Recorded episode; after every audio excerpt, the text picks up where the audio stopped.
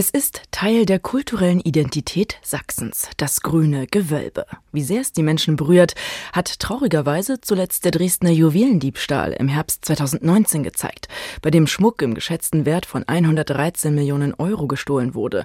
Auch die Art, wie der Diebstahl vonstatten ging, ist ja an Dreistheit kaum zu übertreffen. Und doch, Weltgeschichte wurde damit nicht geschrieben, denn spektakuläre Kunstdiebstähle kennt die Geschichte zur Genüge.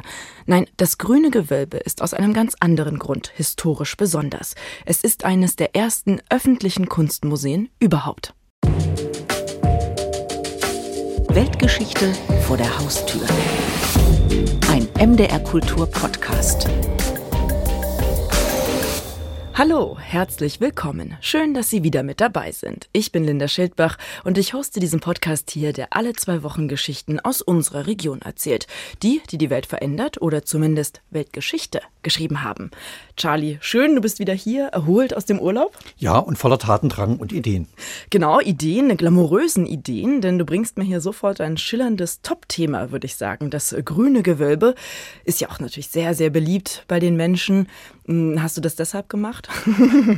Willst du dich Nein, ich schleime mich nicht ein bei den Sachsen und allen anderen, sondern es ist einfach weltgeschichtlich durchaus bedeutsam als erstes öffentliches Kunstmuseum. Und da habe ich fast ein bisschen gezögert, als ich das gelesen habe, weil ich natürlich als Frankreich-Liebhaberin hatte natürlich sofort das Louvre im Kopf. Ja. 1793 wurde das ja das erste Mal öffentlich gemacht, als zentrales Kunstmuseum der Republik eröffnet. Du würdest mir jetzt erzählen, dass die Sachsen das schon vorher gemacht haben? Also du hast mir ja mal erzählt, dass du Mathe in der Schule ganz gut warst und ich würde sagen 1723 gegen 1793, also ich war nicht so gut, aber ich würde sagen, da liegen 70 Jahre dazwischen, wenn so. Hast du recht, hast du recht. Aber wie kam das denn? Weil ich meine, die Franzosen haben ja den König abgesäbelt. Sie haben ja die Republik. Und dann zu sagen, wir zeigen diese Sammlung öffentlich, war ja wie so eine Art Akt fürs Volk auch. In Sachsen macht es der König von alleine? Ja, aber er ist auch nicht ganz von alleine draufgekommen. Jetzt spiele ich den Ball wieder zurück zu dir als Frankreich-Liebhaberin. Er war ja auf seiner Kavalierstour unter anderem beim Sonnenkönig in Frankreich in Versailles und hat dort gesehen, wie der repräsentiert mm. und welche Kunstsammlung, Kunstschätze er hat. Und ja, dann hat er das gleiche nachgemacht, ist aber einen Schritt weiter gegangen und hat gesagt, okay, wenn ich hier so viel Kunst habe, dann spricht das doch auch für meine ökonomischer und politischer Potenz, dass ich mir sowas leisten kann und hat es dann öffentlich gemacht. Hm. Ganz öffentlich oder musste man irgendwie Eintritt zahlen oder durften irgendwie nur so Adlige rein oder gab es da solche Zugangsbeschränkungen? Pekuniäre. Also wenn du Geld hattest, dann kamst du rein. Okay, also das eine ist natürlich erstes öffentlich zugängliches Kunstmuseum oder Museum. Das andere ist trotzdem Spiegelt sich dann jetzt wirklich Weltgeschichte? Kann man das so trotzdem mit reinnehmen in den Podcast? Weil sonst könnten wir hier jede Museumseröffnung feiern. Die Frage habe ich mir auch gestellt. Und die Frage habe ich mir nicht nur gestellt, sondern ich habe sie auch Markus Winzeler gestellt. Das ist der Direktor des Grünen Gewölbes in Dresden. Natürlich, auf jeden Fall. Im Grünen Gewölbe spiegelt sich Weltgeschichte. Es ist also ein wichtiges Stück Weltgeschichte, weil es eine ganz besondere Schatzkammer ist mit Kunstwerken aus aller Welt im weitesten Sinne, aber es ist auch eben eines der ersten Kunstmuseen, das der Öffentlichkeit zugänglich war und die erste fürstliche Schatzkammer überhaupt, die einer beschränkten Öffentlichkeit, aber doch Öffentlichkeit eben zugänglich gewesen ist, schon von Anfang an. Ja, und die ganze Geschichte, die hören Sie jetzt im Feature von Hartmut Schade, gesprochen wie immer von der wunderbaren Conny Wolter.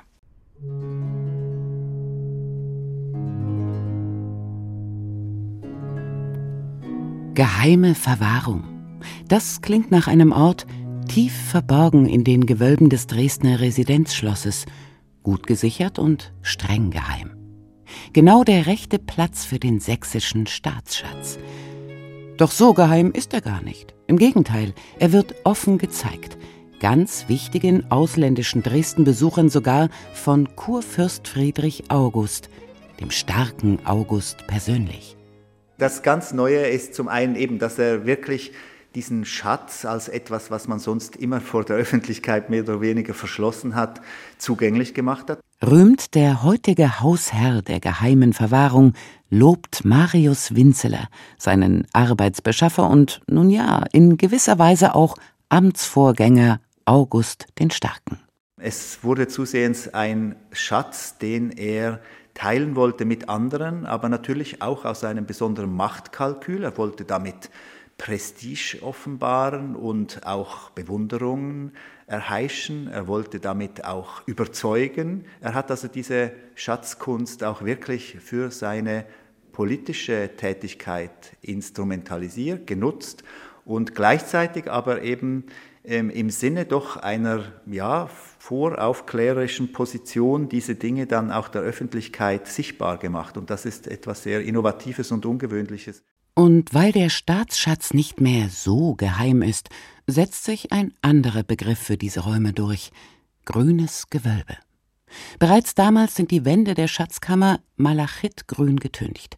Warum man diese Farbe wählte, da tappen die Kunsthistoriker bis heute im Dunkeln.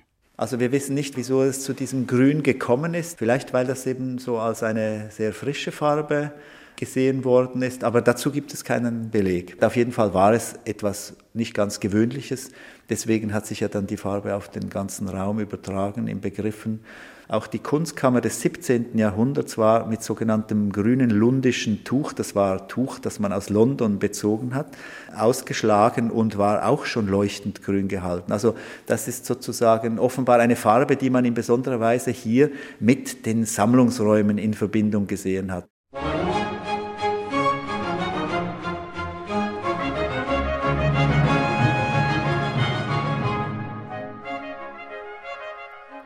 Kurfürst Friedrich August I., als König von Polen August II., ist weit mehr als der Frauenheld, Hufeisenverbieger und Gründungsvater des grünen Gewölbes, auf den ihn die Überlieferung reduziert.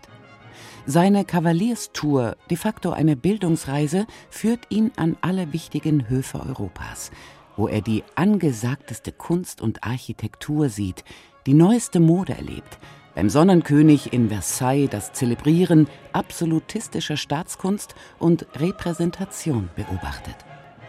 Kunstaffinität verbindet sich bei August mit dem nötigen Kleingeld, mit Standesbewusstsein und der Lust am Feiern und zur Schaustellen von Kunst und Kostbarkeiten. Das war sicherlich sozusagen auch seine feste Überzeugung, dass er gewissermaßen fast verpflichtet ist, das zu tun. Ja.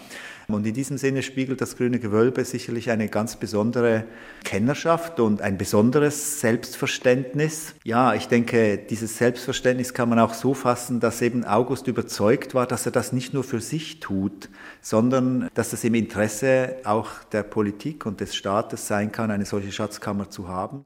Nun sammelt damals jeder Fürst, der etwas auf sich hält, Kunstwerke und Kostbarkeiten, hat auch eine mehr oder minder gut gefüllte Schatzkammer, in Dresden als geheime Verwahrung erstmals 1560 erwähnt.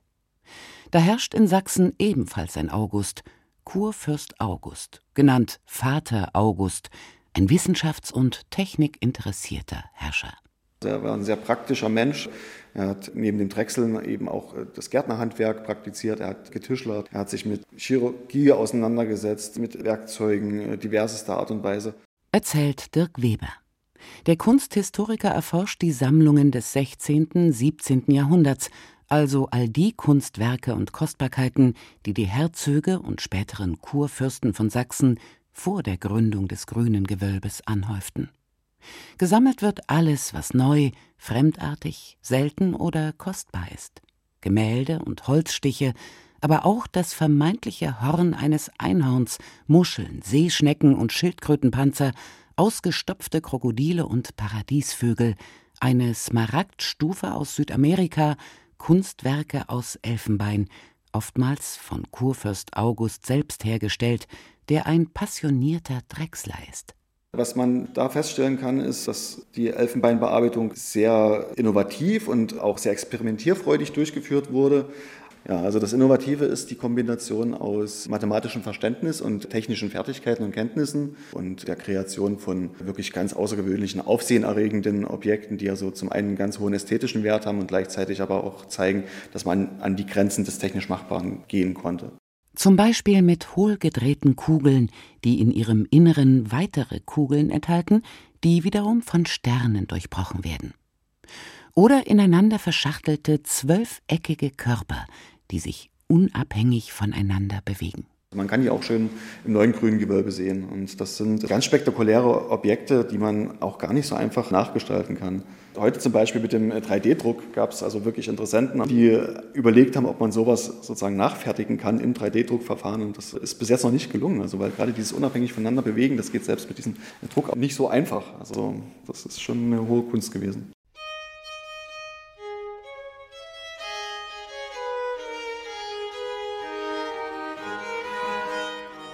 Die Sammlungen des 16. und 17. Jahrhunderts sind noch ein buntes Sammelsurium aus Naturalien, Kunstwerken und, als Dresdner Besonderheit, vielen Handwerks- und technischen Geräten.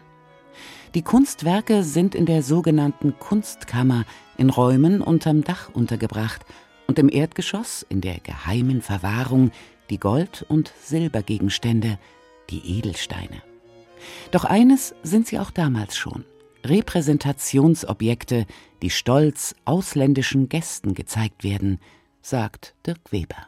Für die außereuropäischen Objekte kann man sagen, die sind ja in vielen Fällen so wertvoll gewesen, dass sie nicht einfach irgendwo angekauft wurden, sondern es waren hochrangige Geschenke von befreundeten Fürsten. Und die hat man natürlich inszeniert. Das heißt, man hat Herrschaft inszeniert, man hat aber auch Allianzen und diplomatische Beziehungen aufgezeigt. Also wenn der Kurfürst dann mit einem befreundeten Fürsten durch seine Sammlung gegangen ist, dann konnte man natürlich anhand der Inszenierung auch sehen, wie weit das fürstliche Netzwerk reichte und mit welchen anderen Herrscherhäusern man äh, gute Verbindungen pflegte. So zum Beispiel mit dem Kaiserhaus. Die berühmte Smaragdstufe schenkt 1581 Kaiser Rudolf II. dem Kurfürsten August. Der konnte mit ihr nicht nur seine engen Beziehungen zu den Habsburgern demonstrieren, sondern auch zeigen, seht her, auch ich habe Kostbarkeiten aus der neuen Welt.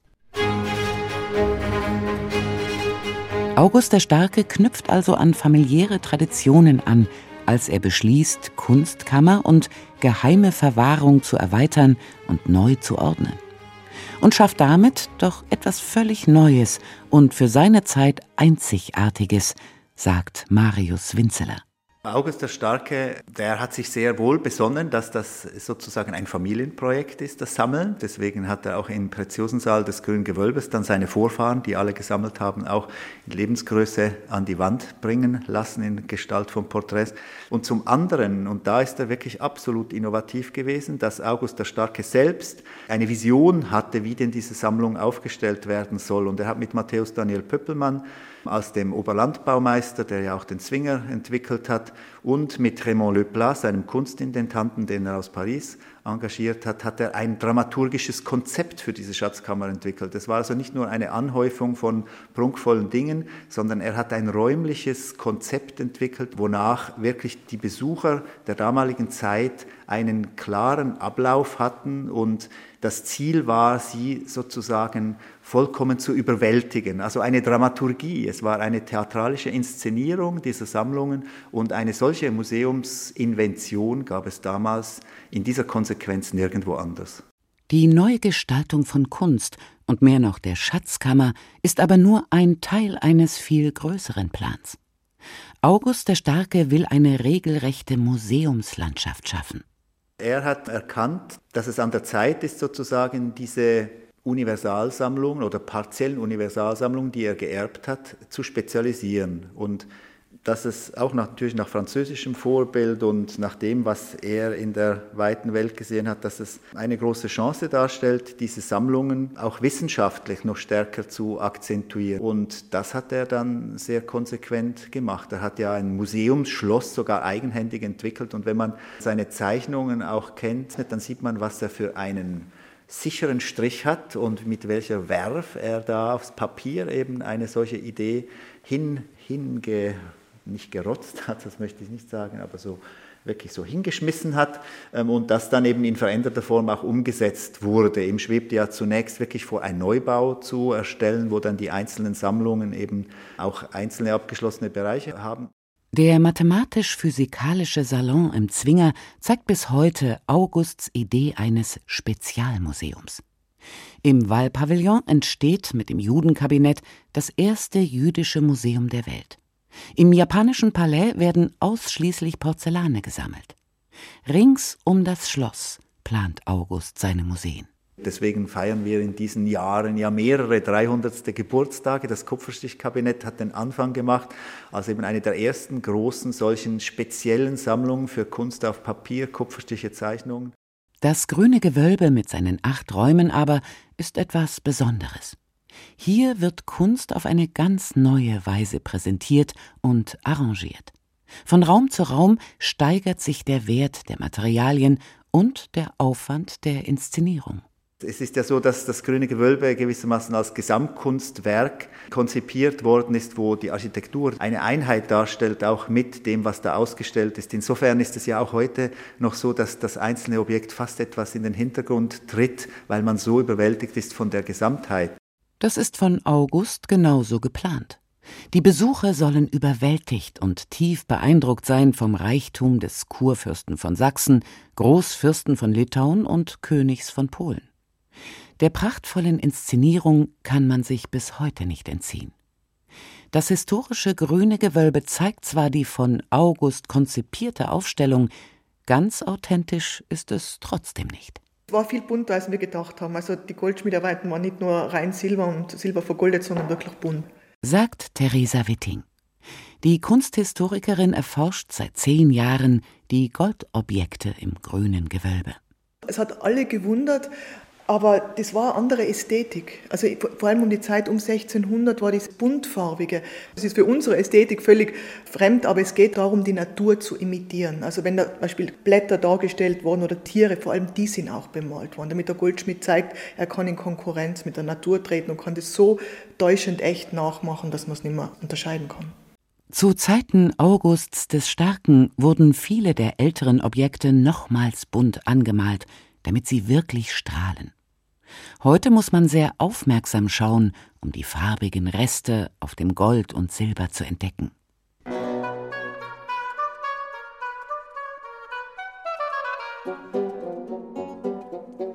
Das grüne Gewölbe ist für August nie nur ein Schauraum des eigenen Reichtums und der Sammelleidenschaft.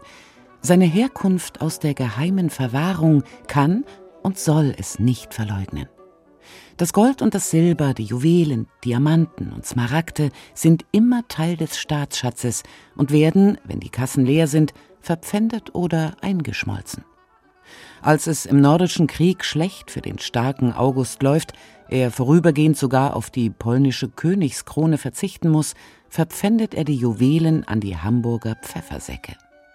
Den größten Verlust erleidet die sächsische Schatzkammer jedoch nach dem Siebenjährigen Krieg. Weil 1772 war diese große Einschmelzung im grünen Gewölbe. Da ist also eine Tonne Silber eingeschmolzen werden als Nachwirkungen des Siebenjährigen Krieges. Und wenn man sich vorstellt, wie viele Objekte man aus einer Tonne machen kann, und vor allem diese ganz großen, diese riesigen Schenkgefäße, die ja wirklich mehrere 50, 100 Kilo wiegen, 10, 20 Garnituren geben, sind alle eingeschmolzen worden. Und ein Wunder, dass die überhaupt noch erhalten sind, weil die immer eingeschmolzen worden sind, auch bei anderen Fürstenhöfen. Bei uns sind nur ein paar da. Also wir sind schon glücklich, trotz Einschmelzungen.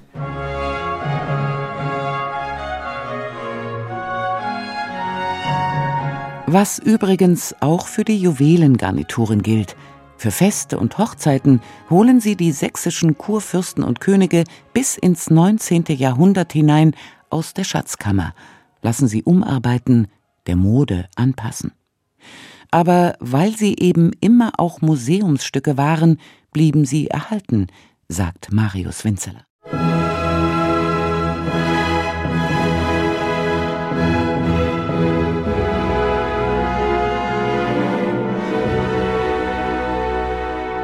Nicht in England, nicht in Frankreich, nicht in Russland, wo Zar Peter der Große nach sächsischem Vorbild seine Schatzkammer einrichtet, nur in Dresden haben die historischen Juwelengarnituren überdauert, Ebenso der Hof des Großmoguls, der Nautilus Bazar, das goldene Kaffeegeschirr, der Kirschkern mit seinen 185 Gesichtern und viele andere Kostbarkeiten, weil alle sächsischen Herrscher nach dem starken August traditionsbewusst nie das Erbe des berühmtesten Wettiner verscherbeln, weil sie bei Revolutionen oder Kriegen die Schätze sofort auf die Festung Königstein bringen lassen. Selbst die Zerstörung des Schlosses und den Raub der Kunstgegenstände durch die Trophäenkommission der Roten Armee übersteht das grüne Gewölbe. Zum Glück sind aber die Räume im Krieg nicht vollständig zerstört worden und haben überdauert. Diese Situation führten ja auch dazu, dass das Dresdner Residenzschloss letztendlich nicht komplett gesprengt worden ist, sondern als Ruine gehalten werden konnte und dann noch in den 80er Jahren 1985 die Entscheidung gefallen ist, das Schloss wieder aufzubauen.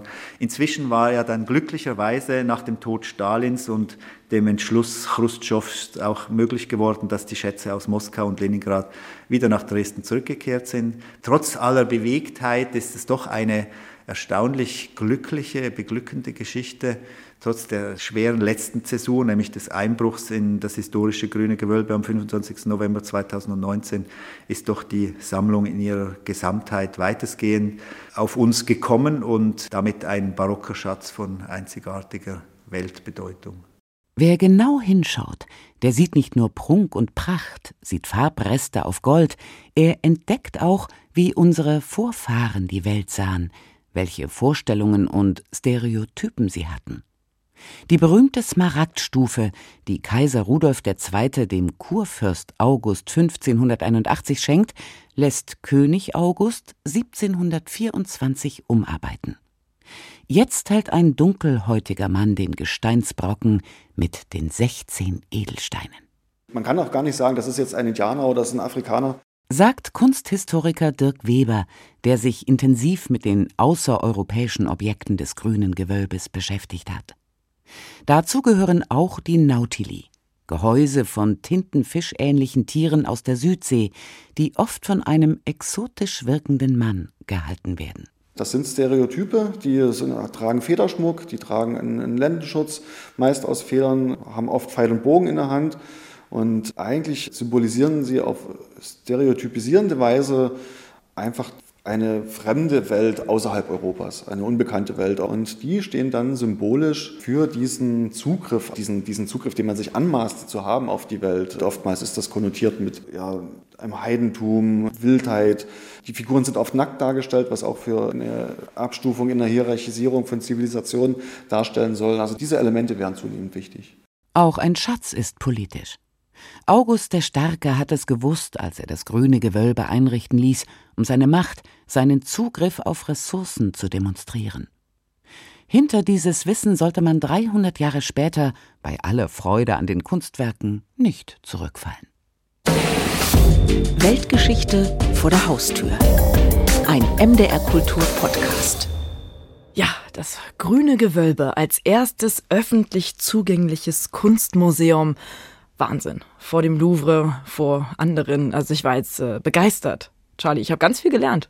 Schön. Dafür also mache ich es doch auch. Oder? Ich meine, ich war natürlich im grünen Gewölbe schon, aber jetzt sieht man das irgendwie nochmal ganz anders. Vielleicht nochmal ein, ja, einen Moment hinzugehen und sich das irgendwie so auch anzuschauen. Ja, ich fand das ja wirklich spannend, wie er das benutzt hat und zu sagen, meine Sammlung, meine Kunstschätze, das ist wirklich, wie man heutzutage sagt, ja, Softpower, ne? Zu sagen, es ist ein Machtinstrument. So kann ja, ich, ne? Ja. Also das war für mich auch neu, das hatte ich noch gar nicht so im Blick gehabt. Das ist durch das Gespräch mit Markus Winzeler mir erstmal so ins Bewusstsein gerückt, wie stark August der Starke das als Machtinstrument genommen hat. Sein Sohn später ja auch, der hat mhm. ja sich mhm. mehr auf die Kunstsammlungen, also auf die Gemäldesammlungen konzentriert genau. und auf die Oper. Aber die beiden Auguste, die beiden polnischen Könige, muss man ja korrekterweise sagen, genau. sächsischen Kurfürsten. Genau. also diese Zeit der polnisch-sächsischen Union, die hat kulturell natürlich ganz viel gemacht und interessant ist eben zu sagen, Sachsen auf dem Höhepunkt seiner Macht, nicht militärisch wie der nördliche Nachbar, wie Preußen, mhm. sondern eben wirklich über Softpower. Mhm. Und ja, auch vielleicht noch mal kurz auf den Sohn zu sprechen zu kommen, der, wie du ja sagst, mit der Kunst anfängt. Und der ist es ja auch, der die Sixtinische Madonna nach Dresden holt. Ne? Das sind ja all die, diese große Sammlung, das macht er ja. Und das erkennt er auch wirklich. Ne? Und äh, was für ein Schatz. Ja, das ist ein bisschen glücklicher Zufall. Der Vater ist mehr zeichnerisch und architektonisch begabt und hat dort viel gemacht und die Kunstsachen. Der Sohn hat damit mit der Architektur weniger am Hut, aber ist ein großer Musikliebhaber. Also man mm. muss sich einfach mal die Kosten für die sächsische Oper, also für die Dresdner Hofoper in der Zeit angucken. Das ist sowas von exorbitant. Das ist ja? unglaublich. Ja. Also 30.000 für eine Aufführung, für eine Opernaufführung, wo wow. die manchmal, also da sind die in Fundus gegangen und haben sich die Originalkostüme, weiß ich, für eine Oper, diese türkischen Uniformen hm.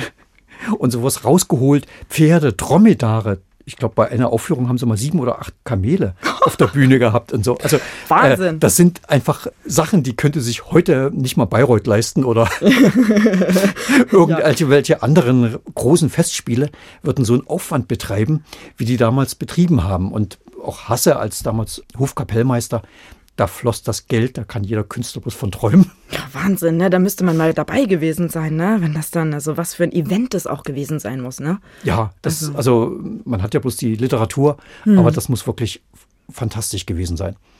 Also wir driften ein bisschen ab vom ja, Thema. Das stimmt. Aber, aber es, ist, es ist einfach viel Geld ja, und ja. es war einfach eine glückliche Zeit.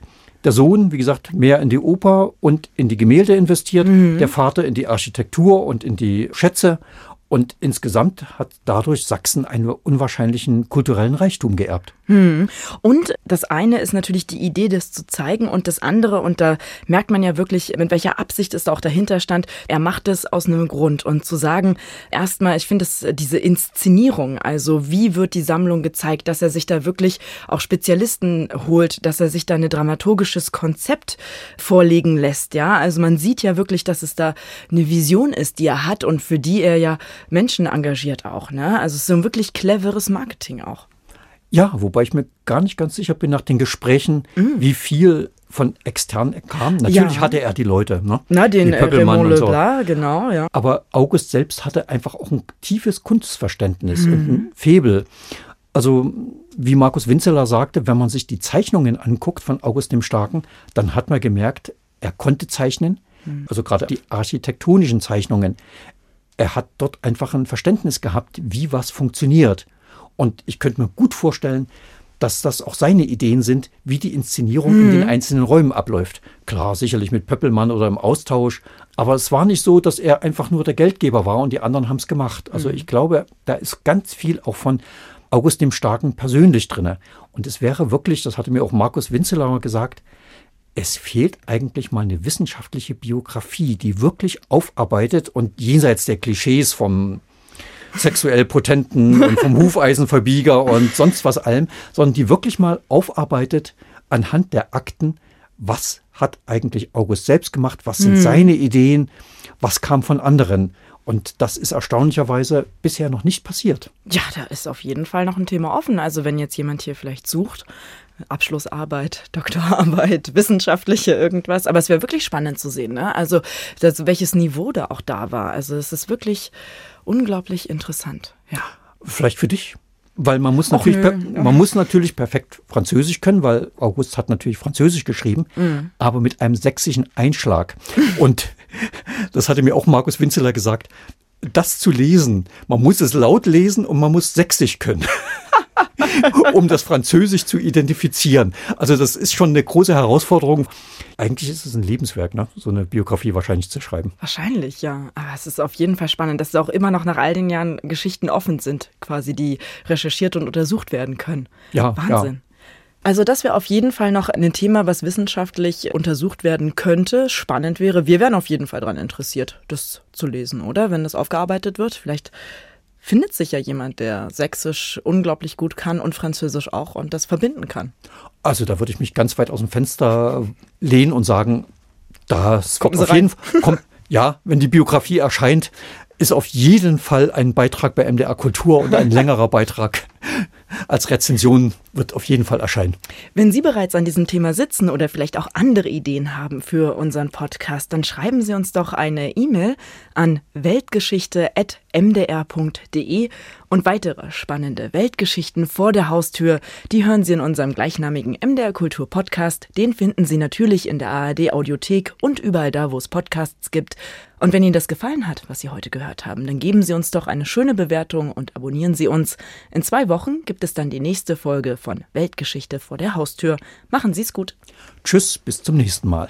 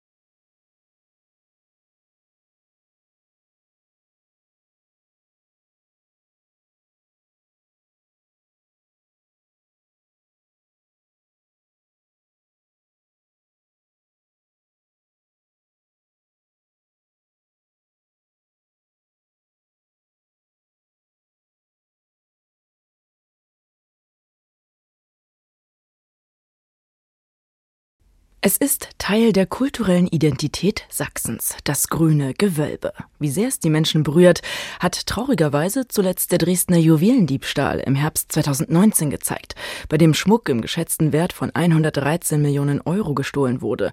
Auch die Art, wie der Diebstahl vonstatten ging, ist ja an Dreistheit kaum zu übertreffen. Und doch, Weltgeschichte wurde damit nicht geschrieben, denn spektakuläre Kunstdiebstähle kennt die Geschichte zur Genüge. Nein, das grüne Gewölbe ist aus einem ganz anderen Grund historisch besonders.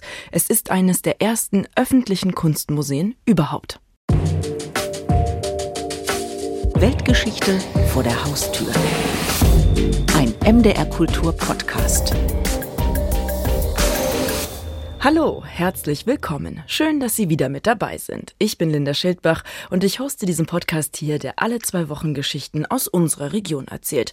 Die, die die Welt verändert oder zumindest Weltgeschichte geschrieben haben. Charlie, schön, du bist wieder hier, erholt aus dem Urlaub. Ja, und voller Tatendrang und Ideen. Genau, Ideen, glamourösen Ideen, denn du bringst mir hier sofort ein schillerndes Top-Thema, würde ich sagen. Das grüne Gewölbe ist ja auch natürlich sehr, sehr beliebt bei den Menschen. Hm, hast du das deshalb gemacht? Willst du dich Nein, ich schleime mich nicht ein bei den Sachsen und allen anderen, sondern es ist einfach weltgeschichtlich durchaus bedeutsam als erstes öffentliches Kunstmuseum. Und da habe ich fast ein bisschen gezögert, als ich das gelesen habe, weil ich natürlich als Frankreich-Liebhaberin hatte natürlich sofort das Louvre im Kopf. Ja. 1793 wurde das ja das erste Mal öffentlich gemacht, als zentrales Kunstmuseum der Republik eröffnet. Du würdest mir jetzt erzählen, dass die Sachsen das schon vorher gemacht haben? Also du hast mir ja mal erzählt, dass du Mathe in der Schule ganz gut warst und ich würde sagen 1723 gegen 1793, also ich war nicht so gut, aber ich würde sagen, da liegen 70 Jahre dazwischen. Wenn so. Hast du recht, hast du recht. Aber wie kam das denn? Weil ich meine, die Franzosen haben ja den König abgesäbelt. Sie haben ja die Republik. Und dann zu sagen, wir zeigen diese Sammlung öffentlich, war ja wie so eine Art Akt fürs Volk auch. In Sachsen macht es der König von alleine? Ja, aber er ist auch nicht ganz von alleine draufgekommen. Jetzt spiele ich den Ball wieder zurück zu dir als Frankreich-Liebhaberin. Er war ja auf seiner Kavalierstour unter anderem beim Sonnenkönig in Frankreich in Versailles und hat dort gesehen, wie der repräsentiert mm. und welche Kunstsammlung, Kunstschätze er hat.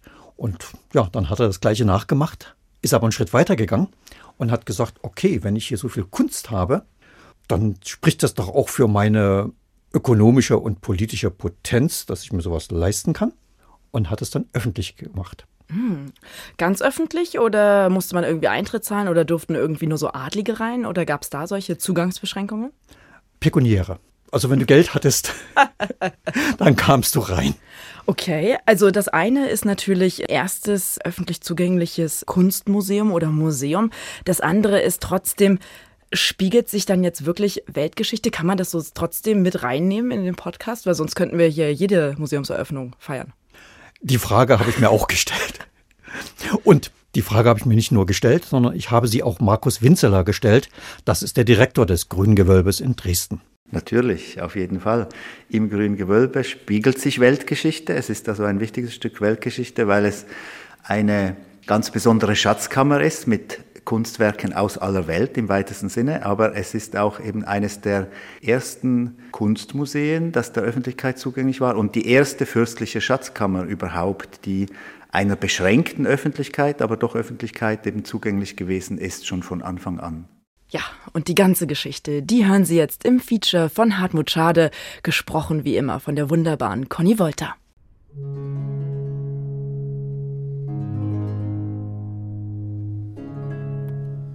Geheime Verwahrung. Das klingt nach einem Ort, tief verborgen in den Gewölben des Dresdner Residenzschlosses, gut gesichert und streng geheim. Genau der rechte Platz für den sächsischen Staatsschatz. Doch so geheim ist er gar nicht. Im Gegenteil, er wird offen gezeigt. Ganz wichtigen ausländischen Dresden-Besuchern sogar von Kurfürst Friedrich August, dem starken August persönlich. Das ganz Neue ist zum einen eben, dass er wirklich diesen Schatz als etwas, was man sonst immer vor der Öffentlichkeit mehr oder weniger verschlossen hat, zugänglich gemacht hat. Rühmt der heutige Hausherr der geheimen Verwahrung, lobt Marius Winzeler, seinen Arbeitsbeschaffer und nun ja, in gewisser Weise auch Amtsvorgänger August den Starken. Es wurde zusehends ein Schatz, den er teilen wollte mit anderen, aber natürlich auch aus einem besonderen Machtkalkül. Er wollte damit Prestige offenbaren und auch Bewunderung erheischen. Er wollte damit auch überzeugen. Er hat also diese Schatzkunst auch wirklich für seine politische Tätigkeit instrumentalisiert, genutzt und gleichzeitig aber eben ähm, im Sinne doch einer ja, voraufklärerischen Position diese Dinge dann auch der Öffentlichkeit sichtbar gemacht. Und das ist etwas sehr Innovatives und Ungewöhnliches. Und weil der Staatsschatz nicht mehr so geheim ist, setzt sich ein anderer Begriff für diese Räume durch grünes Gewölbe.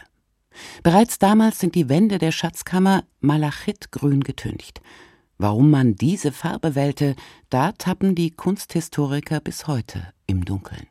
Also wir wissen nicht, wieso es zu diesem Grün gekommen ist. Vielleicht weil das eben so als eine sehr frische Farbe gesehen worden ist, aber dazu gibt es keinen Beleg. Auf jeden Fall war es etwas nicht ganz Gewöhnliches, deswegen hat sich ja dann die Farbe auf den ganzen Raum übertragen in Begriffen. Auch die Kunstkammer des 17. Jahrhunderts war mit sogenanntem grünen lundischen Tuch, das war Tuch, das man aus London bezogen hat, ausgeschlagen und war auch schon leuchtend grün gehalten. Also das ist sozusagen offenbar eine Farbe, die man in besonderer Weise hier mit den Sammlungsräumen in Verbindung gesehen hat.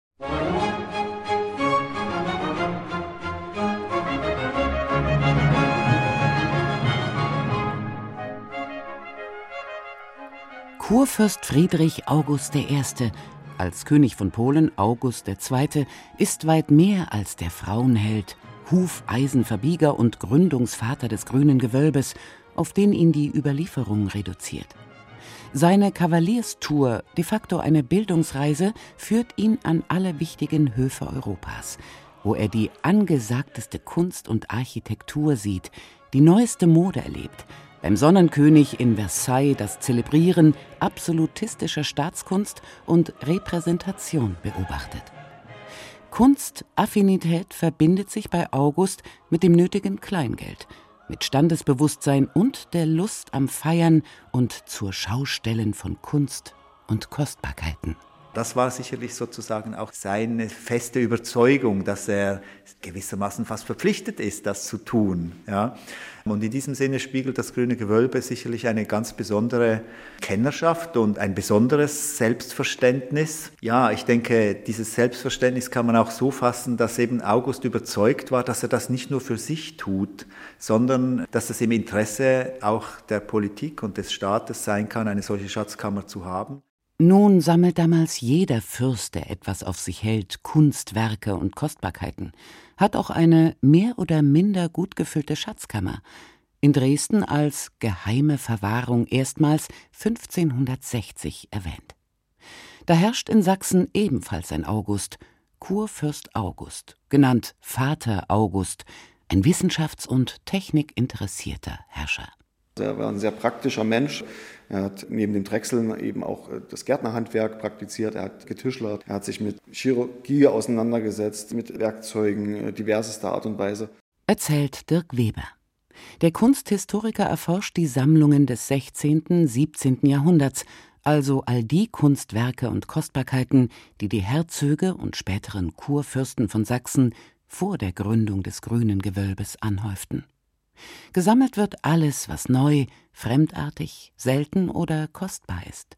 Gemälde und Holzstiche, aber auch das vermeintliche Horn eines Einhorns, Muscheln, Seeschnecken und Schildkrötenpanzer, ausgestopfte Krokodile und Paradiesvögel, eine Smaragdstufe aus Südamerika, Kunstwerke aus Elfenbein, oftmals von Kurfürst August selbst hergestellt, der ein passionierter Drechsler ist. Was man da feststellen kann, ist, dass die Elfenbeinbearbeitung sehr innovativ und auch sehr experimentierfreudig durchgeführt wurde. Ja, also das Innovative ist die Kombination aus mathematischem Verständnis und technischen Fertigkeiten und Kenntnissen und der Kreation von wirklich ganz außergewöhnlichen, aufsehenerregenden Objekten, die ja so zum einen ganz hohen ästhetischen Wert haben und gleichzeitig aber auch zeigen, dass man an die Grenzen des technisch Machbaren gehen konnte. Zum Beispiel mit hohlgedrehten Kugeln, die in ihrem Inneren weitere Kugeln enthalten, die wiederum von Sternen durchbrochen werden. Oder ineinander verschachtelte zwölfeckige Körper, die sich unabhängig voneinander bewegen. Man kann die auch schön im neuen grünen Gewölbe sehen. Und das sind ganz spektakuläre Objekte, die man auch gar nicht so einfach nachgestalten kann. Heute zum Beispiel mit dem 3D-Druck gab es also wirklich Interessenten, die überlegt haben, ob man sowas sozusagen nachfertigen kann im 3D-Druckverfahren. Und das ist bis jetzt noch nicht gelungen. Also weil gerade dieses unabhängig voneinander bewegen, das geht selbst mit diesem Druck nicht so einfach. Also das ist schon eine hohe Kunst gewesen.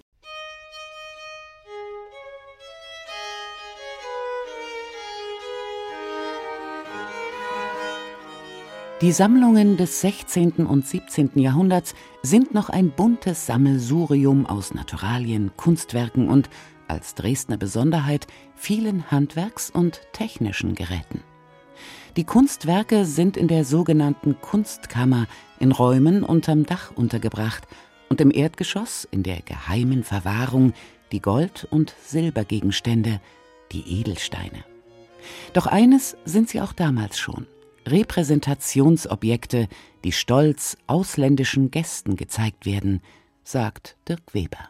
Für die außereuropäischen Objekte kann man sagen, die sind ja in vielen Fällen so wertvoll gewesen, dass sie nicht einfach irgendwo angekauft wurden, sondern es waren hochrangige Geschenke von befreundeten Fürsten. Und die hat man natürlich inszeniert.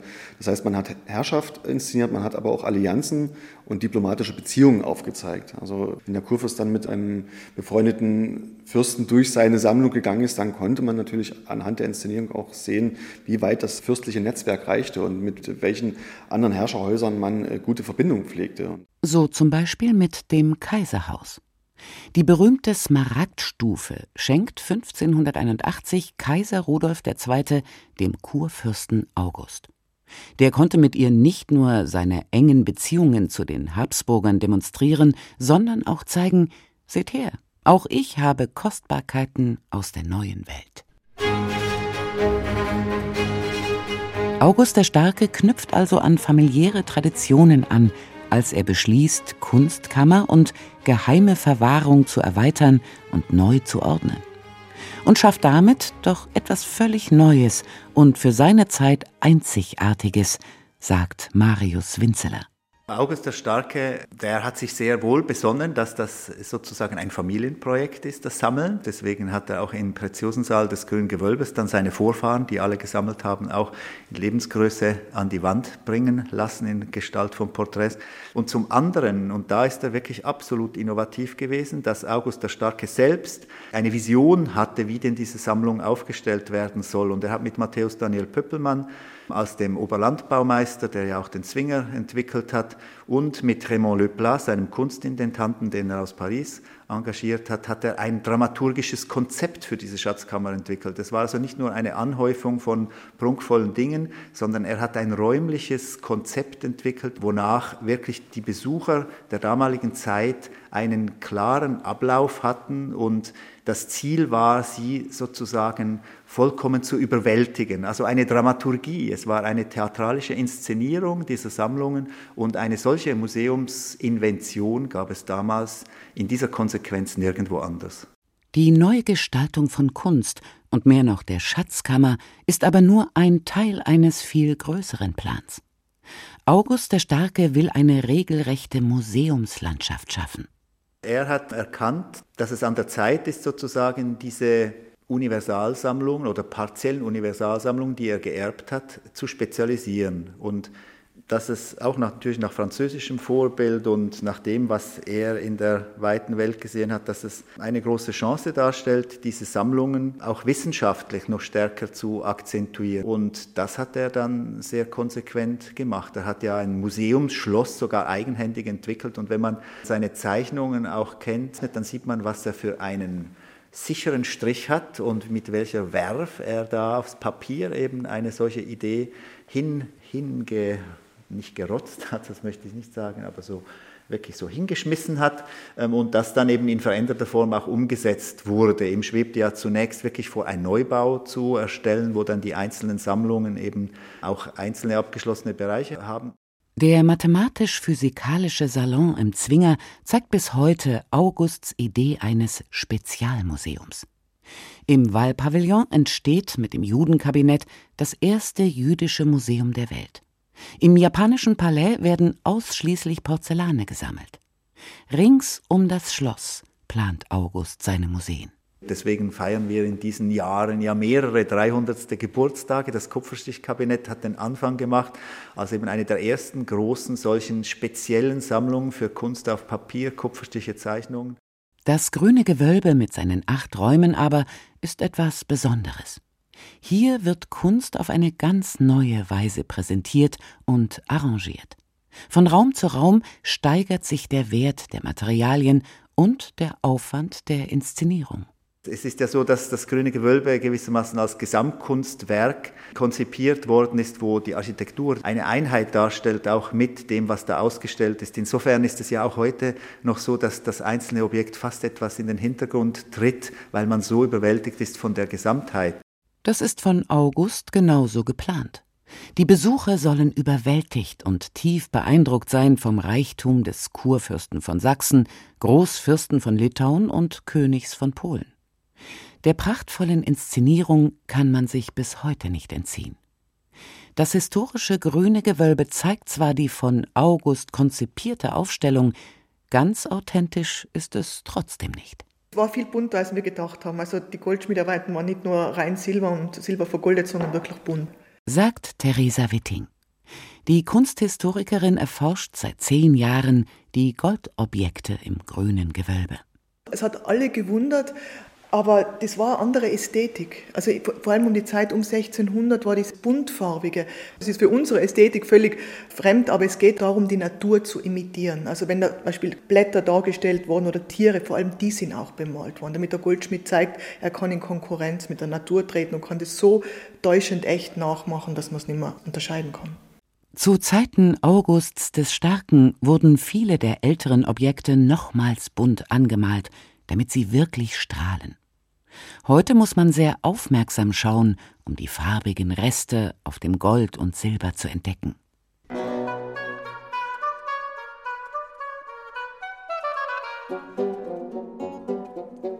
Das grüne Gewölbe ist für August nie nur ein Schauraum des eigenen Reichtums und der Sammelleidenschaft. Seine Herkunft aus der geheimen Verwahrung kann und soll es nicht verleugnen. Das Gold und das Silber, die Juwelen, Diamanten und Smaragde sind immer Teil des Staatsschatzes und werden, wenn die Kassen leer sind, verpfändet oder eingeschmolzen. Als es im Nordischen Krieg schlecht für den starken August läuft, er vorübergehend sogar auf die polnische Königskrone verzichten muss, verpfändet er die Juwelen an die Hamburger Pfeffersäcke. Den größten Verlust erleidet die sächsische Schatzkammer jedoch nach dem Siebenjährigen Krieg. Weil 1772 war diese große Einschmelzung im grünen Gewölbe. Da ist also eine Tonne Silber eingeschmolzen werden als Nachwirkungen des Siebenjährigen Krieges. Und wenn man sich vorstellt, wie viele Objekte man aus einer Tonne machen kann, und vor allem diese ganz großen, diese riesigen Schenkgefäße, die ja wirklich mehrere 50, 100 Kilo wiegen, 10, 20 Garnituren geben, sind alle eingeschmolzen worden. Und ein Wunder, dass die überhaupt noch erhalten sind, weil die immer eingeschmolzen worden sind, auch bei anderen Fürstenhöfen. Bei uns sind nur ein paar da. Also wir sind schon glücklich, trotz Einschmelzungen.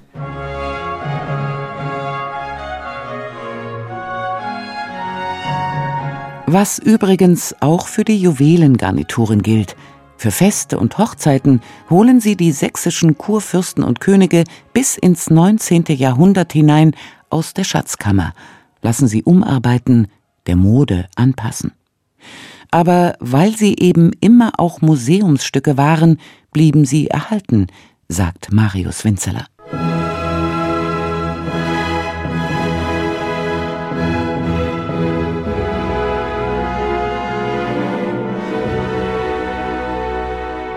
Nicht in England, nicht in Frankreich, nicht in Russland, wo Zar Peter der Große nach sächsischem Vorbild seine Schatzkammer einrichtet, nur in Dresden haben die historischen Juwelengarnituren überdauert, Ebenso der Hof des Großmoguls, der Nautilus Bazar, das goldene Kaffeegeschirr, der Kirschkern mit seinen 185 Gesichtern und viele andere Kostbarkeiten, weil alle sächsischen Herrscher nach dem starken August traditionsbewusst nie das Erbe des berühmtesten Wettiner verscherbeln, weil sie bei Revolutionen oder Kriegen die Schätze sofort auf die Festung Königstein bringen lassen.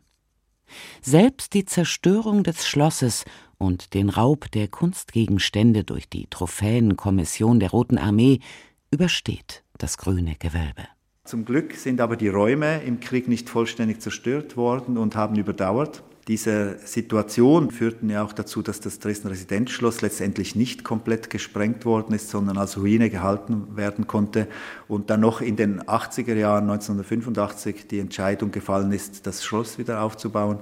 Inzwischen war ja dann glücklicherweise nach dem Tod Stalins und dem Entschluss Khrushchevs auch möglich geworden, dass die Schätze aus Moskau und Leningrad wieder nach Dresden zurückgekehrt sind. Trotz aller Bewegtheit ist es doch eine erstaunlich glückliche, beglückende Geschichte, trotz der schweren letzten Zäsur, nämlich des Einbruchs in das historische Grüne Gewölbe am 25. November 2019, ist doch die Sammlung in ihrer Gesamtheit weitestgehend auf uns gekommen und damit ein barocker Schatz von einzigartiger Weltbedeutung. Wer genau hinschaut, der sieht nicht nur Prunk und Pracht, sieht Farbreste auf Gold, er entdeckt auch, wie unsere Vorfahren die Welt sahen, welche Vorstellungen und Stereotypen sie hatten. Die berühmte Smaragdstufe, die Kaiser Rudolf II. dem Kurfürst August 1581 schenkt, lässt König August 1724 umarbeiten. Jetzt hält ein dunkelhäutiger Mann den Gesteinsbrocken mit den 16 Edelsteinen. Man kann auch gar nicht sagen, das ist jetzt ein Indianer oder das ist ein Afrikaner sagt Kunsthistoriker Dirk Weber, der sich intensiv mit den außereuropäischen Objekten des grünen Gewölbes beschäftigt hat. Dazu gehören auch die Nautili, Gehäuse von tintenfischähnlichen Tieren aus der Südsee, die oft von einem exotisch wirkenden Mann gehalten werden. Das sind Stereotype, die sind, tragen Federschmuck, die tragen einen, einen Lendenschutz, meist aus Federn, haben oft Pfeil und Bogen in der Hand und eigentlich symbolisieren sie auf stereotypisierende Weise einfach eine fremde Welt außerhalb Europas, eine unbekannte Welt. Und die stehen dann symbolisch für diesen Zugriff, diesen, diesen Zugriff, den man sich anmaßt zu haben auf die Welt. Oftmals ist das konnotiert mit ja, einem Heidentum, Wildheit. Die Figuren sind oft nackt dargestellt, was auch für eine Abstufung in der Hierarchisierung von Zivilisationen darstellen soll. Also diese Elemente wären zunehmend wichtig. Auch ein Schatz ist politisch. August der Starke hat es gewusst, als er das grüne Gewölbe einrichten ließ, um seine Macht, seinen Zugriff auf Ressourcen zu demonstrieren. Hinter dieses Wissen sollte man 300 Jahre später, bei aller Freude an den Kunstwerken, nicht zurückfallen. Weltgeschichte vor der Haustür. Ein MDR Kultur Podcast. Ja, das Grüne Gewölbe als erstes öffentlich zugängliches Kunstmuseum Wahnsinn. Vor dem Louvre, vor anderen. Also ich war jetzt äh, begeistert. Charlie, ich habe ganz viel gelernt. Schön. Dafür also mache ich es doch auch. Oder? Ich meine, ich war natürlich im grünen Gewölbe schon, aber jetzt sieht man das irgendwie nochmal ganz anders. Vielleicht nochmal ein, ja, einen Moment hinzugehen und sich das irgendwie so auch anzuschauen. Ja, ich fand das ja wirklich spannend, wie er das benutzt hat und zu sagen, meine Sammlung, meine Kunstschätze, das ist wirklich, wie man heutzutage sagt, ja, Soft Power, ne? Zu sagen, es ist ein Machtinstrument. So kann ja, ich, ne? Ja. Also das war für mich auch neu, das hatte ich noch gar nicht so im Blick gehabt. Das ist durch das Gespräch mit Markus Winzeler mir erstmal so ins Bewusstsein gerückt, wie stark August der Starke das als Machtinstrument genommen hat. Sein Sohn später ja auch, der hat mhm. ja sich mhm. mehr auf die Kunstsammlungen, also auf die Gemäldesammlungen konzentriert genau. und auf die Oper. Aber die beiden Auguste, die beiden polnischen Könige, muss man ja korrekterweise sagen, genau. sächsischen Kurfürsten. Genau. also diese Zeit der polnisch-sächsischen Union, die hat kulturell natürlich ganz viel gemacht und interessant ist eben zu sagen, Sachsen auf dem Höhepunkt seiner Macht, nicht militärisch wie der nördliche Nachbar, wie Preußen, mhm. sondern eben wirklich über Softpower. Mhm. Und ja, auch vielleicht noch mal kurz auf den Sohn zu sprechen zu kommen, der, wie du ja sagst, mit der Kunst anfängt. Und der ist es ja auch, der die Sixtinische Madonna nach Dresden holt. Ne? Das sind ja all die, diese große Sammlung, das macht er ja. Und das erkennt er auch wirklich. Ne? Und äh, was für ein Schatz. Ja, das ist ein bisschen glücklicher Zufall. Der Vater ist mehr zeichnerisch und architektonisch begabt und hat dort viel gemacht und die Kunstsachen. Der Sohn hat damit mit der Architektur weniger am Hut, aber ist ein großer Musikliebhaber. Also man mm. muss sich einfach mal die Kosten für die sächsische Oper, also für die Dresdner Hofoper in der Zeit angucken. Das ist sowas von exorbitant. Das ist ja? unglaublich. Ja. Also 30.000 für eine Aufführung, für eine Opernaufführung, wo wow. die manchmal, also da sind die in Fundus gegangen und haben sich die Originalkostüme, weiß ich, für eine Oper, diese türkischen Uniformen hm. und sowas rausgeholt. Pferde, Dromedare, ich glaube, bei einer Aufführung haben sie mal sieben oder acht Kamele auf der Bühne gehabt und so. Also Wahnsinn. Äh, das sind einfach Sachen, die könnte sich heute nicht mal Bayreuth leisten oder irgendwelche ja. anderen großen Festspiele würden so einen Aufwand betreiben, wie die damals betrieben haben. Und auch Hasse als damals Hofkapellmeister, da floss das Geld, da kann jeder Künstler bloß von träumen. Ja, Wahnsinn, ne? Da müsste man mal dabei gewesen sein, ne? Wenn das dann, also was für ein Event das auch gewesen sein muss, ne? Ja, das, also, also man hat ja bloß die Literatur, hm. aber das muss wirklich fantastisch gewesen sein. Also wir trifft ein bisschen ab vom ja, Thema. Das stimmt. Aber, aber es, ist, es ist, einfach spannend. viel Geld ja, und ja. es war einfach eine glückliche Zeit. Der Sohn, wie gesagt, mehr in die Oper und in die Gemälde investiert, mhm. der Vater in die Architektur und in die Schätze und insgesamt hat dadurch Sachsen einen unwahrscheinlichen kulturellen Reichtum geerbt. Hm. Und das eine ist natürlich die Idee, das zu zeigen und das andere, und da merkt man ja wirklich, mit welcher Absicht es auch dahinter stand, er macht es aus einem Grund. Und zu sagen, erstmal, ich finde es diese Inszenierung, also wie wird die Sammlung gezeigt, dass er sich da wirklich auch Spezialisten holt, dass er sich da ein dramaturgisches Konzept vorlegen lässt, ja. Also man sieht ja wirklich, dass es da eine Vision ist, die er hat und für die er ja Menschen engagiert auch, ne? Also es ist so ein wirklich cleveres Marketing auch. Ja, wobei ich mir gar nicht ganz sicher bin nach den Gesprächen, mhm. wie viel von extern kam. Natürlich ja. hatte er die Leute, ne? Na, den äh, Raymond so. Leblanc, genau, ja. Aber August selbst hatte einfach auch ein tiefes Kunstverständnis mhm. und ein Febel. Also, wie Markus Winzeler sagte, wenn man sich die Zeichnungen anguckt von August dem Starken, dann hat man gemerkt, er konnte zeichnen. Mhm. Also gerade die architektonischen Zeichnungen. Er hat dort einfach ein Verständnis gehabt, wie was funktioniert. Und ich könnte mir gut vorstellen, dass das auch seine Ideen sind, wie die Inszenierung mhm. in den mhm. einzelnen Räumen abläuft. Klar, sicherlich mit Pöppelmann oder im Austausch, aber es war nicht so, dass er einfach nur der Geldgeber war und die anderen haben es gemacht. Also mhm. ich glaube, da ist ganz viel auch von August dem Starken persönlich drin.